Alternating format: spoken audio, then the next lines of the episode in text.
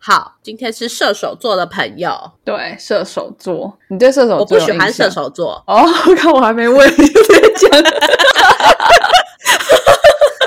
傻眼。我不喜欢射手座，我讨厌他 们。认真，我我我真的对射手座没什么印象，可是我好像依稀记得，有时候会有一些朋友是射手座，渣男、嗯，渣女、 婊子，跟我的跟我讲的东西完全没关系，好好笑 哦。啊，不如你多分享一点吧，你好像比较有感觉。好，啦，其实没有啦，他们跟我们一样哦，因为我是母羊座，所以他们跟对我们一样都是火象星座的一部分。火象星座是哦狮子座、母羊座跟射手座。那这三个人哦其实是有同样的一个特点的，就是我们都热情如火。哦，对，，那狮子我座呢，的就是热比较。情，嘿不，狮子座 呢，他就是比较典型的王者风范，比较想要当那个 top。然后母羊座就是哇我是什么都不想管，我就只想冲冲冲。我不知道苏贞昌是不是母羊座，改天可以查一下。好，然后再下来就是射手座的部分，他们是非常向往自由的一个星座，嗯哼嗯不管是在爱情上还是生活上，如果你把他约束起来，他会问你为什么，然后并且逃脱，这就是射手座。 那放在爱情上，因为他们对爱情会有一定的向往自由的程度，所以他嗯们就比较容易出现、我不知道为什么，但是我可能是个渣男这样子。哇，你好有，你讲的好立体哦。 我可能是射手座 但这个好像跟网络上大部分的意见都一样，所以我就真的很好奇，就是当太多人意见一样的时候，我就会觉得应该不是这样。哦，有可能哦。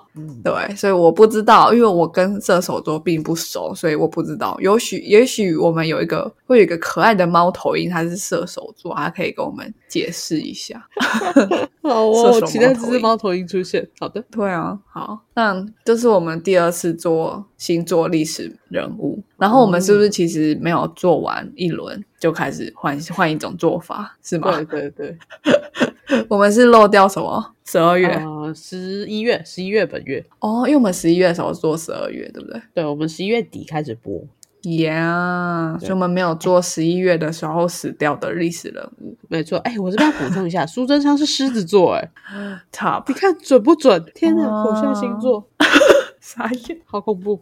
好，傻眼， 你好回来梦到的机会也是很高啊，十二分之一也不差。哎，十分之一很低，好不好？哦，好好好 ，OK，好了，那因为我们漏掉十二月，所十一以月哦，对，我们漏掉十一月，是，对，所以我们没有做十一月死掉的 历历史人物，嗯，但没关系，我们现在是出生，比较开心一点。我们现在都对是用这个月份出生的历史人物，所以就会对跟他的星座有关。是对对，所以到底有谁向往自由又有点渣呢？好期待啊！那我们进一下片头曲啦。哦耶！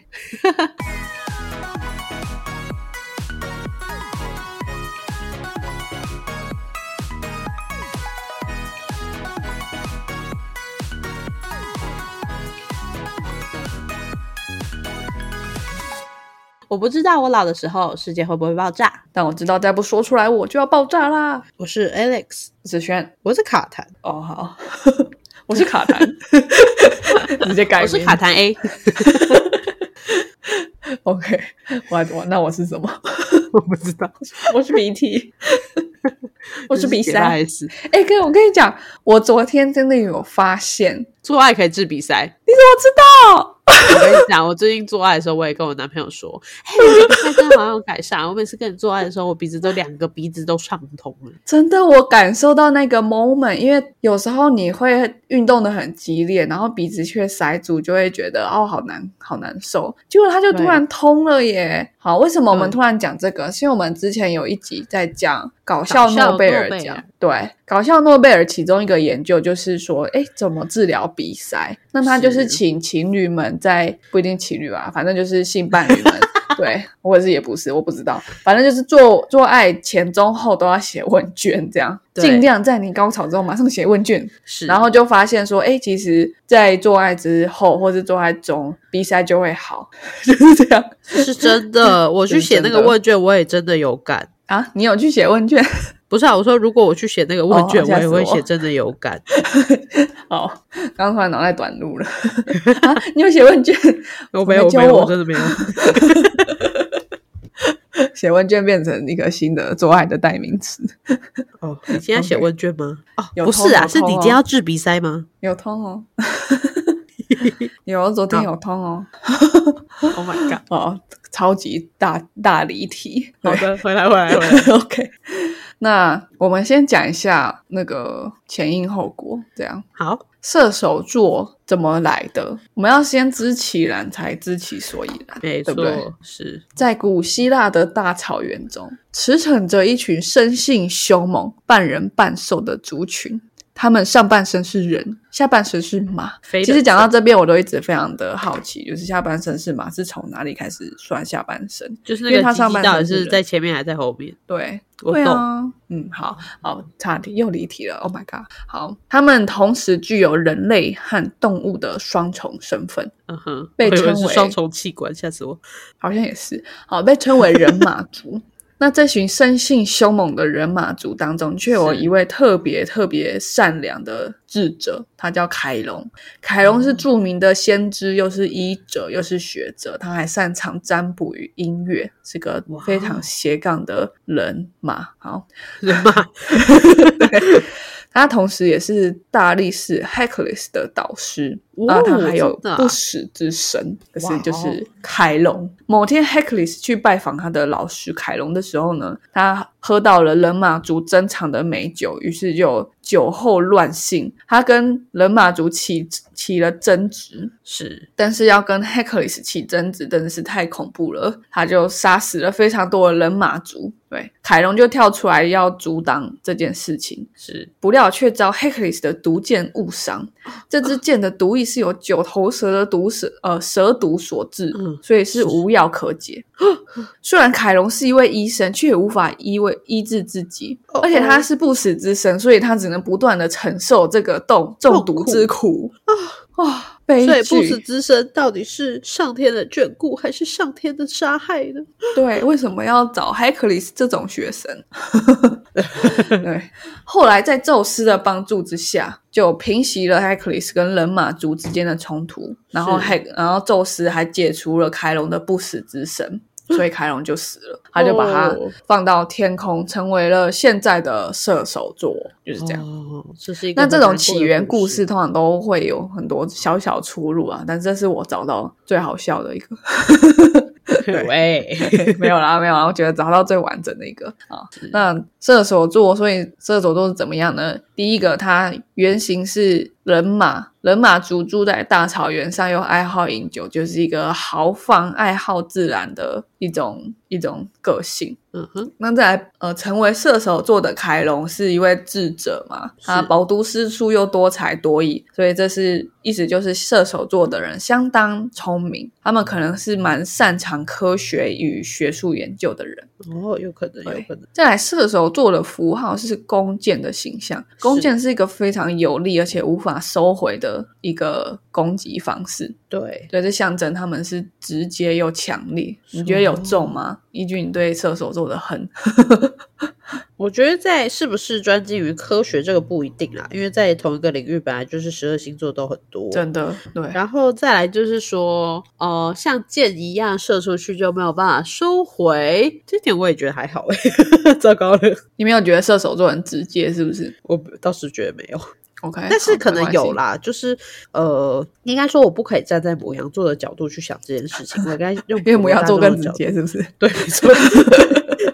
对，的确，的确，偶尔几跟偶尔跟射手座的朋友相处在一起，其实是还蛮不错的，就是有话直说的这种个性。嗯，OK，好，那再来，射手座的关键字是幸运跟自由，他们是天生的幸运儿，运气一般都很不错，生性乐观、坦率又直接，但是有时候会因此得罪人而不自知。他们具有啊强烈的理想主义与冒险精神，乐于探索未知的世界。冒险精神倒是有哦，哦，OK OK，那不过因为他们太潇洒，又不不愿受到拘束，有时呢他们会借由远走他方来逃避事情，因此会给人不负责任的感觉，甚至是过度的自信会让他表现出自大粗心，这有时候也是他嗯们失败的原因。怎么可以讲那么笃定啊？我每次都觉得好厉害啊，怎么可以讲那么笃定？哎呀，这种东西都是这样的。那刚刚讲的那个描述其实是关键，因为这会牵涉到我怎么去分类，我要介绍哪一些历史人物。对，你要找一些特点嘛， 对对，就想办法把他们硬凑在一起。对，硬塞一个解 释，像分析师一样。对对对，硬塞这一组数据应该要跟这一组放在一起，这间公司哦跟那间，match，公司 match 可以的比啊较可一以下。可以的好 OK，好，第一组就是强烈的理想主义与冒险精神。是对，第一位是百年前的花莲首富许聪明。哦，对他出生在一八九三年，他的国籍有三个哦。 哇哦，花莲国， 花莲国安那时候还没成立，太哦久了吧是啊，一八九三年呢、他一开始是清朝嘛，大清帝国，是是是，对，大清帝国一八九三到一八九五这样，后来变大日本帝国啊，一八九到一九四五嘛，对不对是？然后再来是到中华民国，他死于一九八三年，他活活蛮久，哇，那哇，他真的是换了三个国籍耶，酷啊对，还有三个国籍，你看这就是一个亚细亚的孤儿。啊又来一 个，下一 位，嘿 嘿，好，呃那他出生的时候，呃，他是他是出生在呃，我记得是彰化还是什么地方。那他二十岁的时候就迁居到花莲了。那哎根据地方的文史记录啊，这个人是一个宽厚、勤劳、勤奋的人，处事哇哦仗义公正。那在一百年前的花莲是一片荒凉，是年轻又贫困的他，以拓荒者精神，有没有？就跟前面讲的理想主义、冒险精神是异曲同工 match 之妙到的，没是错，match 了。他从苦工、收买旧货、摆摊开始，到后来开始经商卖煤油、卖轮胎，再来是继继续创业，成为最后就成为了花莲首富。哇哦，那他发达了之后呢，就是毫不吝啬的施舍，呃，济贫救困又热心公益。哇哦，对，不止邻里的人崇拜他，日本人都称赞他是一个是诚实正直的绅士。嗯嗯，对，这就是许聪明。那他也担任过很多呃重要的角色，比如说呃花莲港街协议会员、台中州同乡会长、花莲港厅协议会员，巴拉巴拉，就是就是很多那种好像很厉害的 title 协这样。调的角色，对对对 对对，就是当当时的所谓的士绅，他们会有的一些角色这样。对，或者是在地里长，对对对，蛮像里长的。那同时，他也是花莲第一个信用合作社的理事主席，所以对哇哦花莲的呃整个经济呀、或者是财政都是很有帮助的一个人。强烈的理想主义与冒险精神，许聪明。厉害厉害，好，再来下一位也是强烈的理想主义冒险精神代表，叫做人称“永远的行政院院长”，你知道是谁吗？ 苏贞昌没有啦，听起来好像真的会， 他会永远当下去的感觉。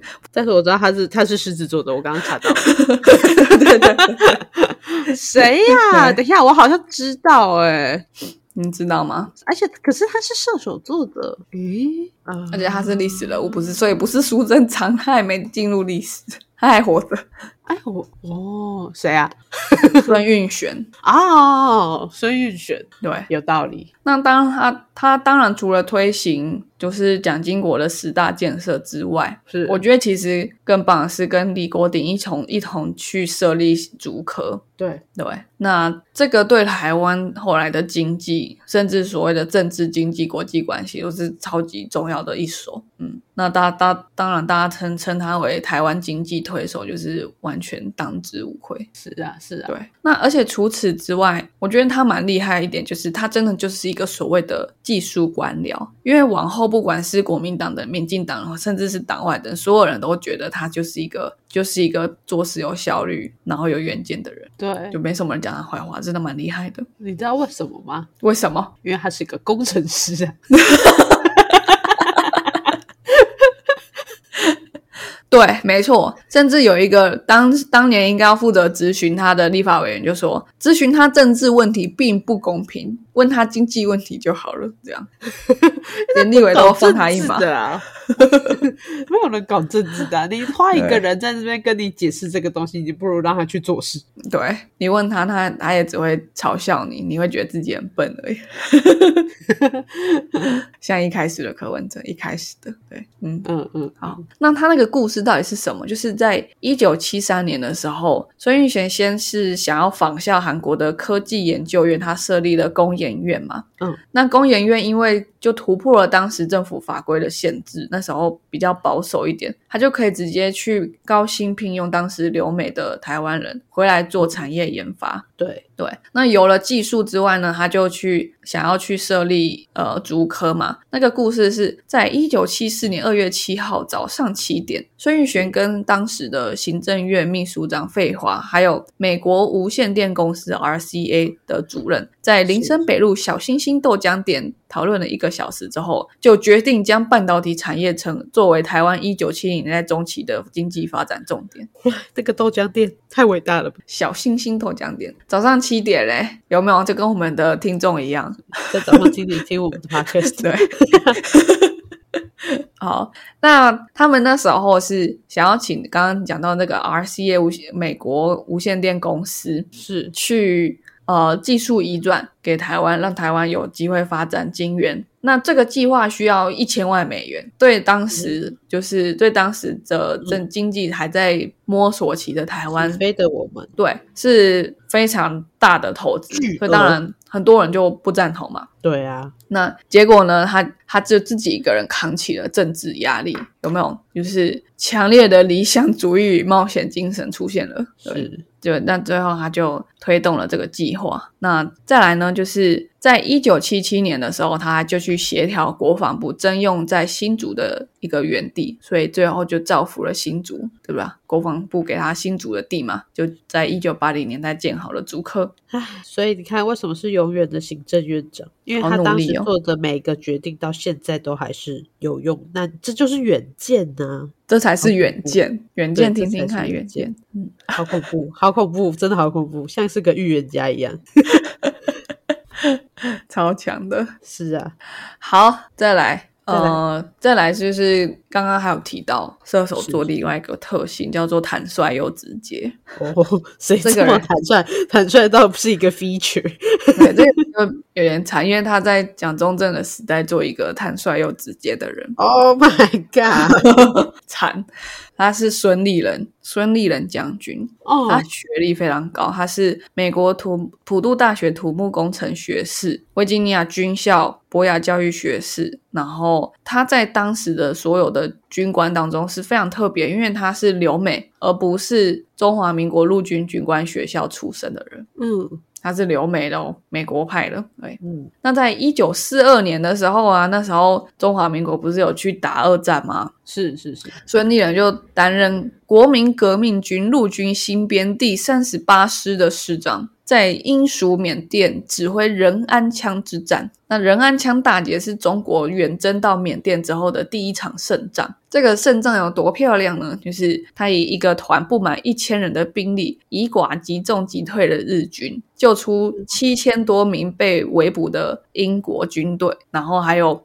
五百多名西方记者和传教士，而他因此获得蒋介石颁发的四等云辉勋章，还有小罗斯福总统授给他丰功勋章，但最大的勋章是英王乔治六世授予他哇大英帝国司令勋章。对，哇，所以他是孙立了 CBE 这样。嗯，对，C B C B E 就是他有他有被授予那个勋章，勋名字后面就要加上一个什么东西这样。对，嗯，对，好，那他到底做了什么事情？对啊坦率又直接，他棒啊 那么厉害，对不对？ 对啊，好，在第二次世界大战结束之后呢，他孙孙立人就被调回台湾。 是其实那时候应该是他应该要可以打国共内战嗯的，但是因为他跟指挥官不是蒋中正，那时候指挥官是另外一个，跟他不合，所以他就被调回台湾去训练军队。哦他是一个超级厉害的将军，然后被然后被调带回去调训回来，练对，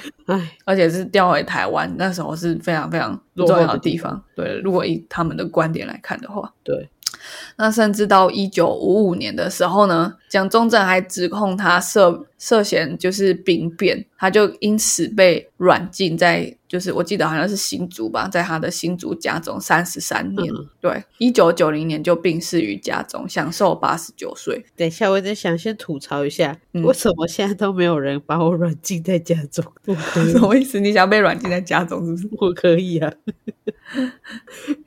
好不想工作。好，那他的他到底做什么事情？就是他在嗯一九五零年十二月的时候，他召开一个新年第一次年终扩大良心会，我不知道什么意思良心。对他讲什么嗯良心话呢？他说：“现在社会黑暗，人心不古，不但做事骗人，说话也骗人，所以社会动荡不安，就是彼此不能开诚相见，埋没了良心。”他在说谁？他反对蒋经国的政工体系。政工体系是当时国民党，其实国民党跟共产党的关系非常好，不只是中国共产党，更包含了苏联。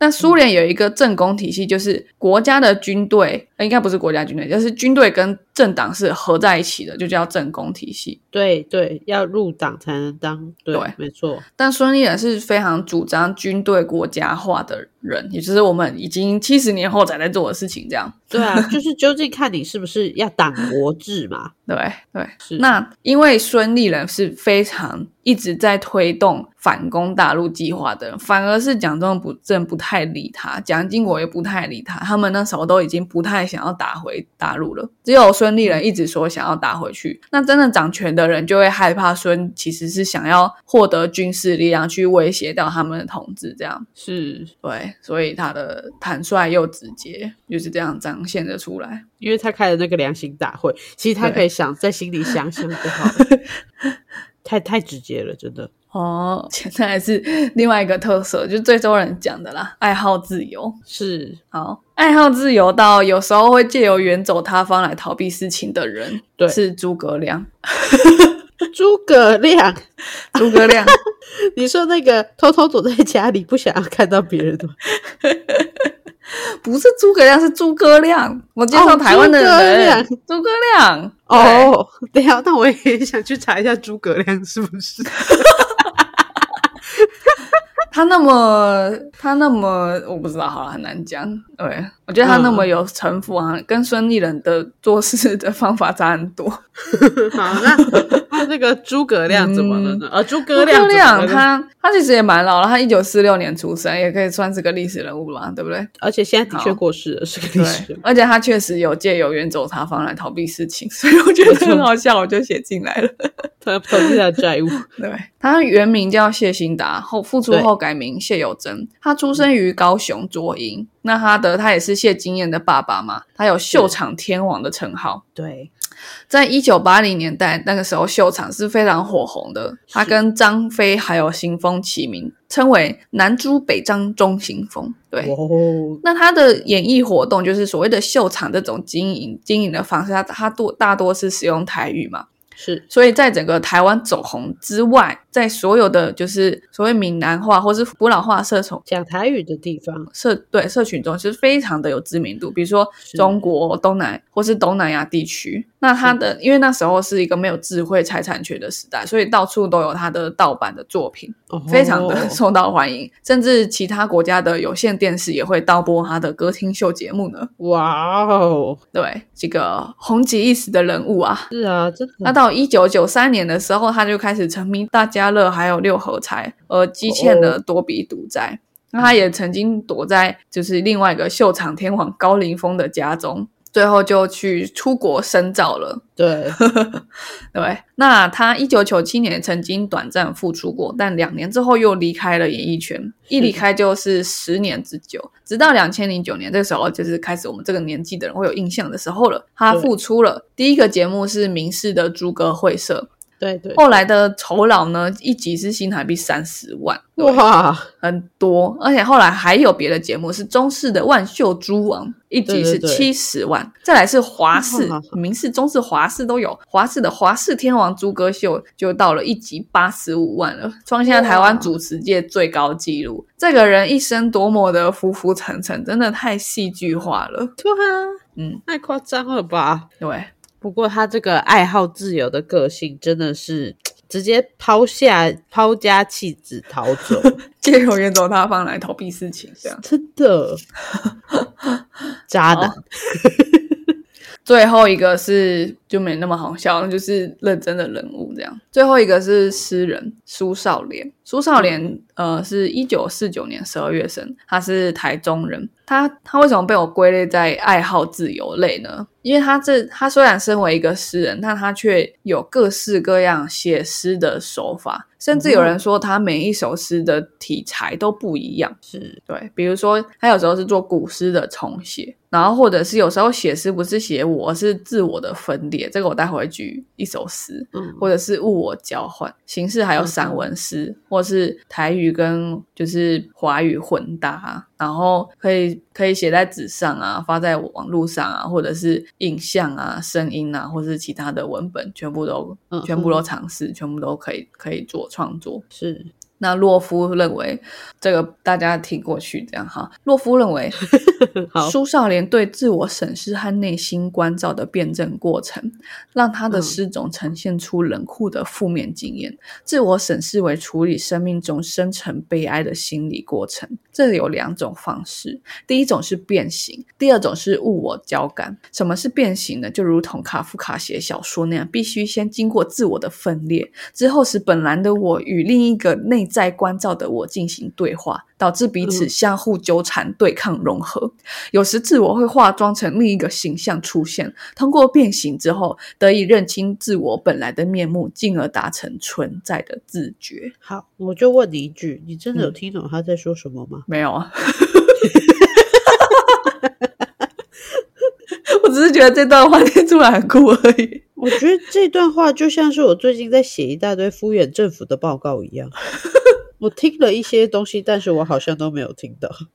OK，文人，文人，我不懂。文人文人。好，那我来讲什么什么变形什么东西的， 什么是自我分裂。好，我来念一首诗，叫做《手哈，怪兽的》，兽吗怪？兽的手。好对，我在暗绿的黑板上写了一只字“手”，加上注音是“哦手”，转身面向全班的小学生，开始教这个字，费尽心血，他们仍然不懂，只是一直瞪着我。我苦恼极了，背后的黑板是暗绿色的丛林，白白的粉笔字“手”。蹲伏在黑板上向我咆哮，拿起板擦欲将它擦掉，它却奔入丛林里。我追进去，四处奔寻，一直到白白的粉笔屑落满了讲台上。我从黑板里奔出来，站在讲台上，衣服被兽爪撕破，指甲里有血迹，耳朵里有虫声。低头一看，令我不能置信，我竟变成四只脚而全身毛的脊椎动物。我吼着：“这就是兽，这就是兽！”小学生们都吓哭了。看，他是一个有心理疾病的 人。什这么东不是西一？个案例，这不是一首新诗。它变形啦，对不对？它变但成是我是小兽，学生，我也会吓哭。它可以跑到黑板里面呢， 对啊，看超恐怖的。还可以跑出来。 为什么？物我交感，就是这个 意思对啊。好，妈妈，我想回家。这就是兽。 呃，我觉得我念的蛮好的啊。其实好像我原知道先他以在讲为什么，嗯我原先以为他想要形容这一群就是看不懂“瘦”这个字的小孩子是手，但他洛夫说他是一个自我觉察跟最后确认自我存在的过程，所以他最后发现啊，其实我就是个兽。哦，所以那些小学生是小瘦。小学生可能只是想要创造出一种观看的视角，哦，就是好吧呈现出正常人对看到他的反应是什么。但是你要记得写诗的时候，我我既写了我自己，我也写了观众。所以为什么我要写观众吓哭了？是因为我觉得我会让别人吓哭，所以我就会这样写。还好我不是读这种文学 的，零分。哎，搞不好我会得分，就写一大堆不知所云的话就可以。老板、老板们或者老师们，他们就会自己去体会，然后好像懂我，但是我自己都不懂。哇，你刚刚写的真好， 你这个即兴太强了吧？太强了，我只在讲干话。我也是啊。 不要忘了我是水瓶座。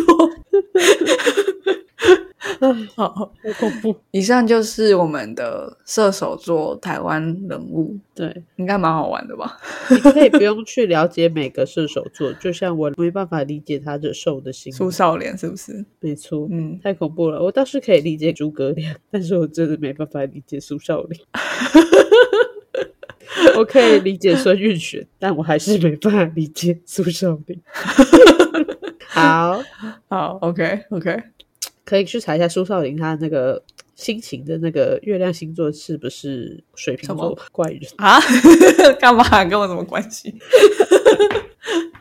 好，但我觉得这次我选的人物蛮多元的。上一次好像也有，也有艺人，然后呃，下棋很厉害的人嘛，棋很高很高对对很高端的棋王，对不对？然后对当然也有军人跟政治人物这样。对，对但这次也有，这次有诗人、秀场天王、将军，对不对？ 遥远的行政院长。对，行政院长，还、蛮有是趣的。对啊，好，那我们今天的 podcast 就到这边啦，我们下次再见喽，拜拜。拜拜。